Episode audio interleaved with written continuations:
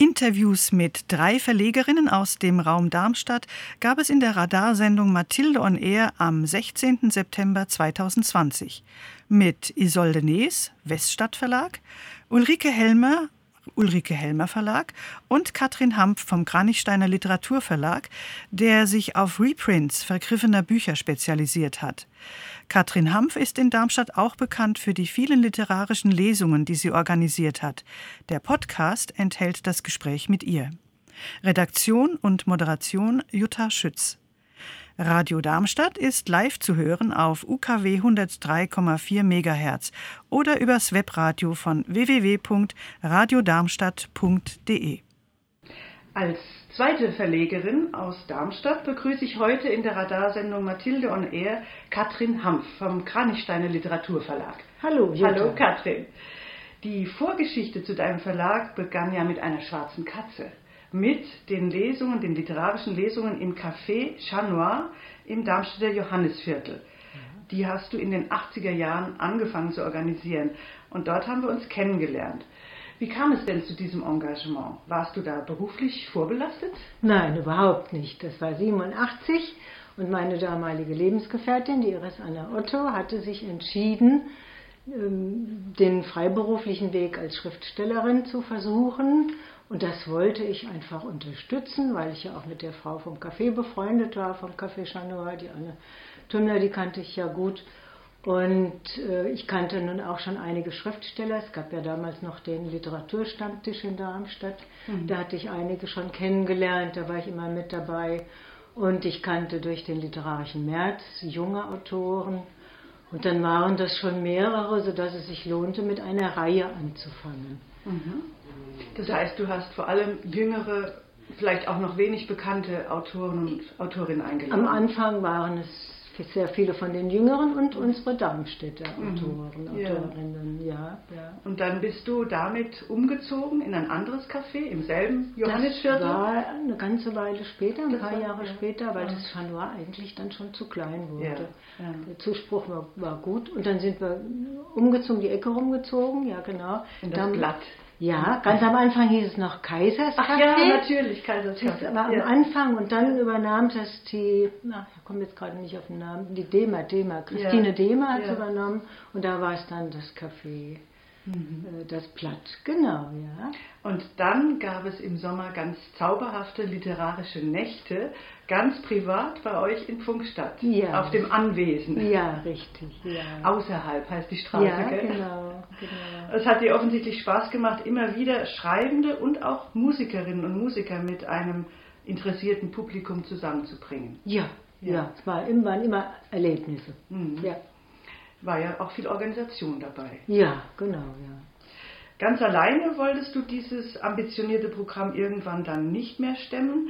Es kam zur Gründung des Vereins Literaturinitiative Darmstadt.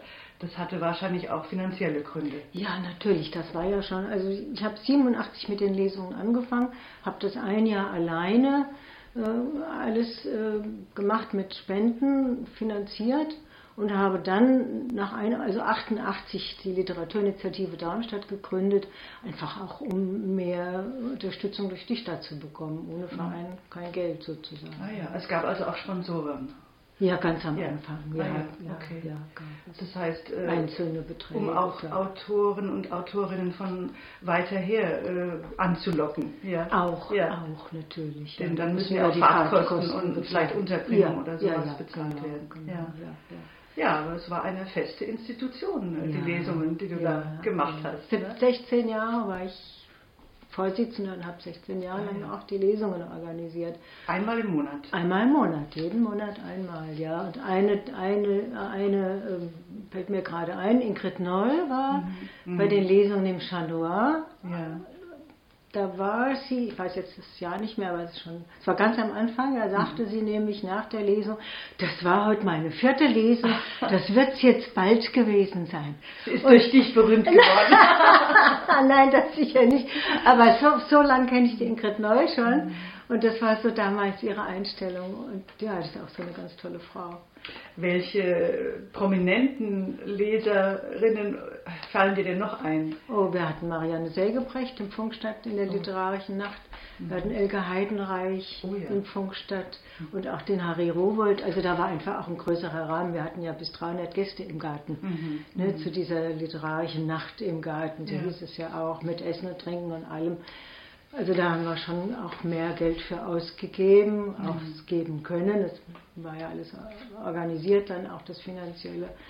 Aber auch, auch einzelne Lesungen mit nicht so bekannten, mit nicht so bekannten Leuten.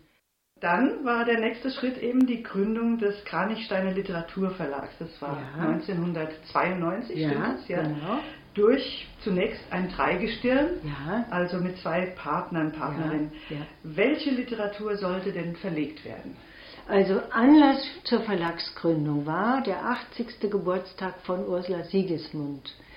Da wollte ich so gerne, weil wir ein Fest, Fest gemacht haben mit der Stadt Darmstadt zusammen, und ich wollte sehr gerne zu diesem Termin das Buch Zarathustras Sippschaft wieder lieferbar haben. Das ist ja ihre Biografie und sie ist ja die Großnichte von Friedrich Nietzsche.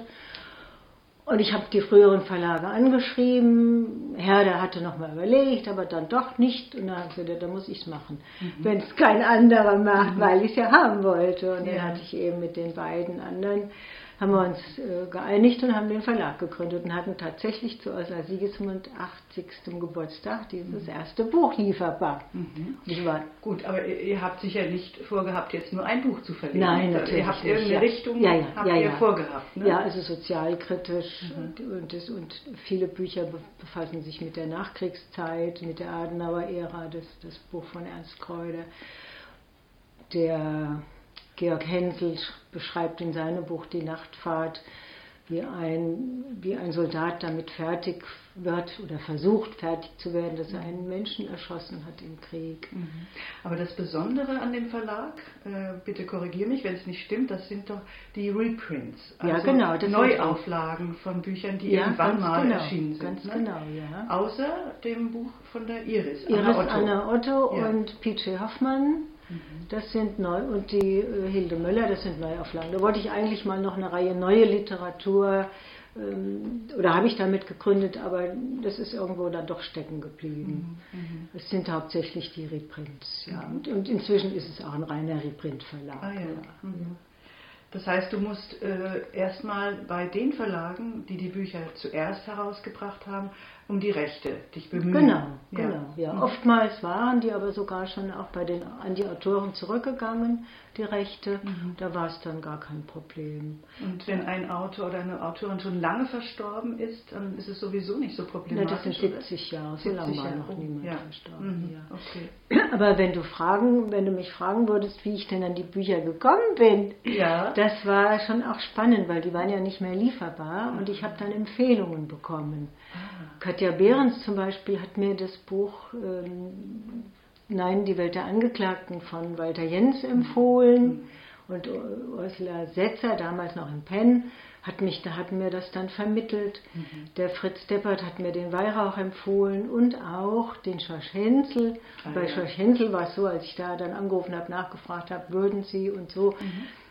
Ja, das alte Schätzchen, hat er gesagt. Das alte Schätzchen, das wollt ihr neu auflegen. Und er hat sich dolle gefreut, ja. Also ja. das war immer spannend, mhm. was da so empfohlen wurde. Ne? Ja, und er ist ja nun ein Urdarmstädter ja, Autor, genau, ja. Theaterkritiker, ja, ja. berühmter und so. Ja. Kreuder. Ja, auch, ja. Der war mir allerdings, den habe ich kennengelernt oder überhaupt wahrgenommen. In Funkstadt, auf dem Anwesen, wo, wo ich äh, gelebt habe, gab es ein, ein separates Häuschen, in dem ich später auch mal eine Galerie hatte, eine Sommergalerie. Mhm. Und da fanden wir eine Maske, eine Totenkrone. Totenmaske. Ja. Und dann stellte sich, die haben uns, die, Ver, die Vermieter haben uns die dann geschenkt praktisch, mhm. die hatten kein Interesse mehr dran. Und das war Ernst Kreuder. Ah, ja. Ja, ich habe ja hier zu Gast die Katrin Hampf vom Kranichsteiner Literaturverlag und ähm, jetzt möchte ich doch mal von dir wissen, Katrin, welche Bücher äh, du zuletzt herausgebracht hast.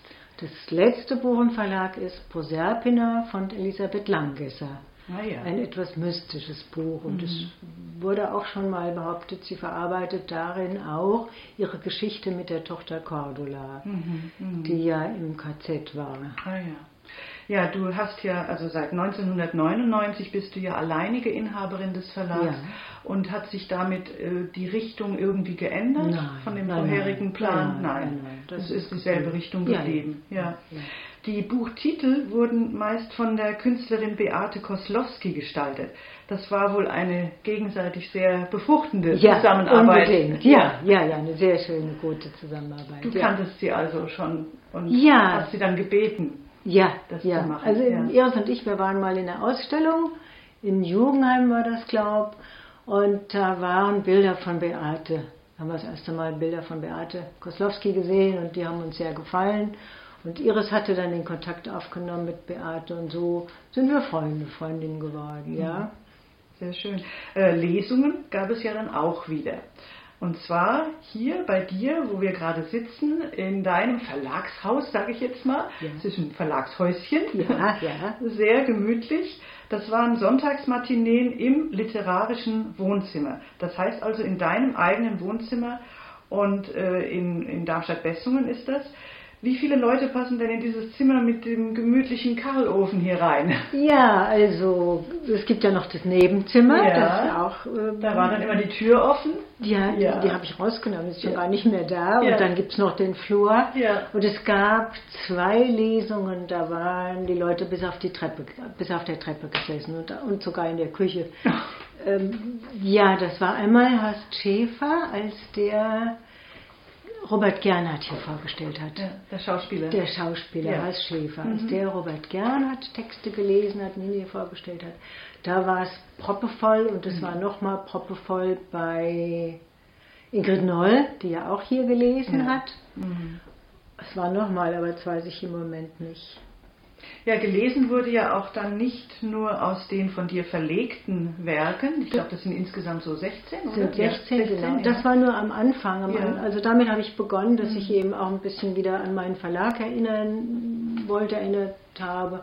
Da wurden die Bücher aus dem Verlag vorgestellt und danach habe ich denen, die hier zum Vortrag kamen, zur Lesung kamen, freigestellt, wen Ah, sie vorstellen Ah, möchten. Mhm. Ja. Und das hat sich wunderbar entwickelt. Also Ja. dadurch hatten die Leute jeweils einen Bezug zu dem, den sie Mhm. hier vorstellen. Und es waren, waren tolle Vorträge dabei. Gelesen wurde ja dann nicht nur aus den von dir verlegten insgesamt 16 Werken, sondern du hast auch andere äh, Leute eingeladen, um über ihre Lieblingsautorinnen oder Autoren zu sprechen. Ne? Ja, Ja. Kannst du mal ein paar Beispiele nennen? Gerne. Das ist zum Beispiel Evelyn Wendler von Kabaratz, Ah ja, von Duo Kabarett, ja. Die hat Maxi Wander vorgestellt. Oder Sabine Eller, die ehemalige Frauenbeauftragte, heute Bestatterin, Mhm. hat Anna Segers vorgestellt. Ah, ja. Evelyn Wendler hat Christa Wolf vorgestellt. Iris Stromberger, die Schauspielerin, hat ähm, Elisabeth Langes vorgestellt. Die Beate Koslowski, Else Lasker-Schüler. Oh ja. Andrea Bauer, die ehemalige Pfarrerin von der Andreasgemeinde, Aha. Marie-Louise Kaschnitz und Also dann haben schon die Lesenden äh, für Ja, Publikum ja, gesorgt ja, auch. Ne? Du ja, hast ja, immer ja. geguckt, dass du bekannte Leute hier hattest. Ne? riesige Persönlichkeiten. Ja, Ja, ja. Ja, Corona geschuldet ist jetzt damit Schluss nach sieben Jahren Ja, und ja. 77 Lesungen. Ja, genau. Das war im Darmstädter Echo zu lesen. Aber du legst natürlich nicht die Hände in den Schoß, sondern hast auch weitere aktuelle Projekte. Ganz Ja. anderer Art zum Teil. Ne? Ja, ja, ich habe eine Online-Galerie eingerichtet äh, auf meiner Website. Ich habe bei Facebook eine neue Malerin kennengelernt, deren Arbeiten mich beeindrucken, die, die mich faszinieren. Wie heißt die? Mafreda Scheid. Und ähm, dann hab, bin ich ja mit Beate Koslowski sowieso äh, befreundet. Und Doris Zorn, mit der bin ich auch befreundet. Und dann habe ich von der Freundin, der Mann, der war noch so gar nicht an der Öffentlichkeit, der möchte diesen Schritt jetzt aber gehen. Helmut Steger, den habe ich auch dabei. Das ist jetzt so für den Anfang die vier und äh, ich, ich bin damit total glücklich, weil es mir einfach Freude macht, die vorstellen zu können. Aber selber schreiben wirst du Nein, jetzt nicht. nein, Dazu bräuchtest nein. du ja kein Publikum. Also da könntest du doch ganz alleine hier für dich das nicht, ja. Nein, nein, das mache ich nicht. Aha. Das ist nicht mein Ding. Ich kann gut organisieren, das schreiben lassen, können andere besser.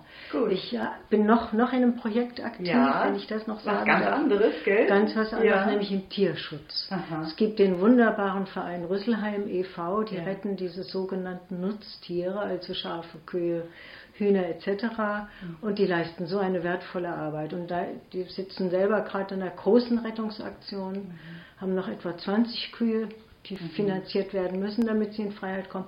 Und ich habe übernommen äh, eine Mutter und ihr Kind, eine vierjährige äh, Kuh und das Kälbchen ist zwei Monate alt. Die sollen zum Schlachter, weil sie in der Herde nicht anerkannt sind.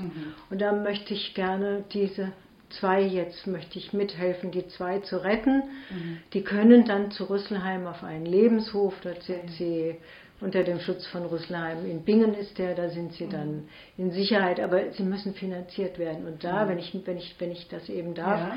es braucht dringend, dringend Patenschaften. Also wer fünf Euro im Monat erübrigen kann, der kann damit Leben retten. Diese Kuhmutter und das Kind. Das dann sage ich doch jetzt einfach mal deine Website, damit man mit dir gerne, in Kontakt ja, treten gerne, kann. Das ja. ist www.kranichsteiner.de. Danke, ja, wunderbar. Ja. Und ich danke dir, Katrin, für das schöne Gespräch. Ich danke dir auch, sehr schön. Alles danke. Tschüss. Danke dir auch.